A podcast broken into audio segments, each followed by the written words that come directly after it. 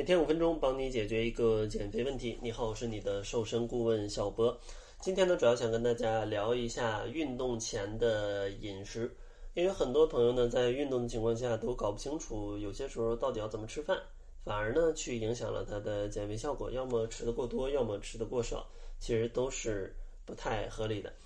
呃，那要聊运动的饮食，咱们就得先聊一下空腹运动是不是推荐的。其实空腹运动到底是好是坏，这个要因人而异。首先呢，咱们要说空腹运动，大多做的应该是一些低强度的运动，呃，不要说做一些高强度间歇或者说力量训练，因为如果你什么都不吃，你还是空腹的情况下，其实你体内储备的一些糖原，呃，其实是相对较少的。如果你在做相对剧烈的运动，有可能让身体产生一些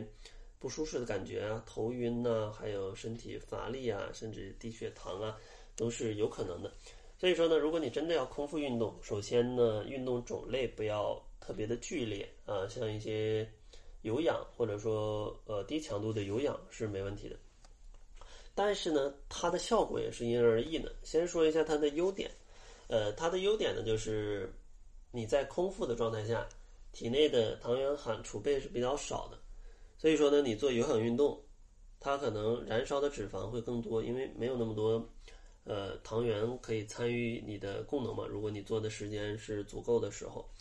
呃，但是缺点呢显而易见，就是有些朋友可能呃会过度饥饿，或者说有一些不舒适的情况。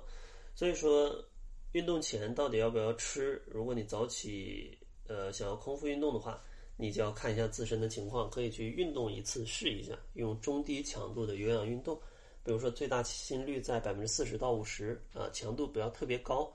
你去尝试一下，如果适合自己，呃，你可以去使用这种方式；不适合呢，那就呃吃点东西再去运动，也没什么所谓。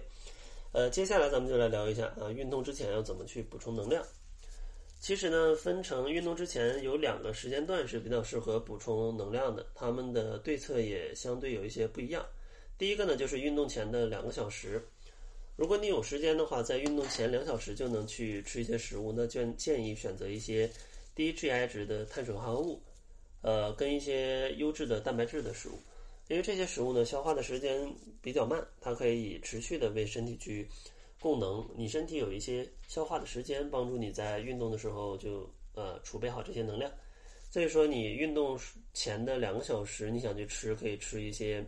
比如说像一些全麦面包。糙米饭、燕麦、紫薯，甚至搭配牛奶、鸡蛋、瘦牛肉，呃，这些都是没问题的，因为它们供能是比较缓慢的，消化速度是呃比较慢的。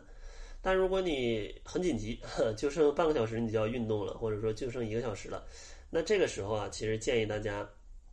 可以去吃一些相对供能比较快的食物，比如说像一些香蕉，